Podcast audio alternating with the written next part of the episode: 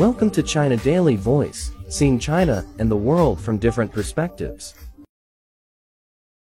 Off-campus extracurricular classes have significantly cooled down, while services on campuses have increased since China implemented a double reduction policy to reduce the burden on primary and secondary school students more than two years ago, according to the Ministry of Education. The ministry said during a recent video conference with four other central government departments that despite the achievements, more efforts should be made to address problems such as variance of out-of-school classes in disciplinary subjects and inadequate supervision of training on other subjects, and to continuously improve after-class services. Over the past two years, since the double reduction campaign began, the money legally spent on training fees for disciplinary subjects saw a 40% decrease, according to the ministry. In June, the National Bureau of Statistics conducted a survey on the campaign, covering 236,000 students, 272,000 parents, 4,577 principals and 79,000 teachers from all provinces. The survey showed the satisfaction rate of the campaign exceeded 80%.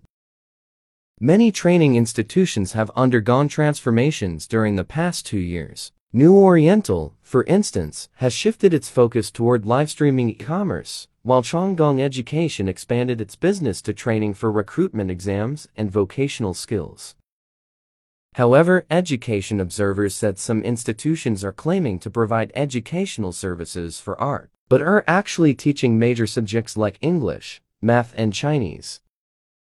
Others have registered as bookstores but are actually running as training organizations. Moreover, there are teachers secretly offering illegal after-class training services to students.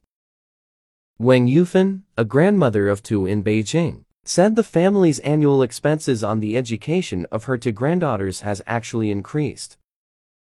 They are now receiving one-on-one after-class tutoring of disciplinary subjects. It costs at least 300 yuan's 42 for one class, and those taught by expert-level teachers cost up to 1,000 yuan, she said.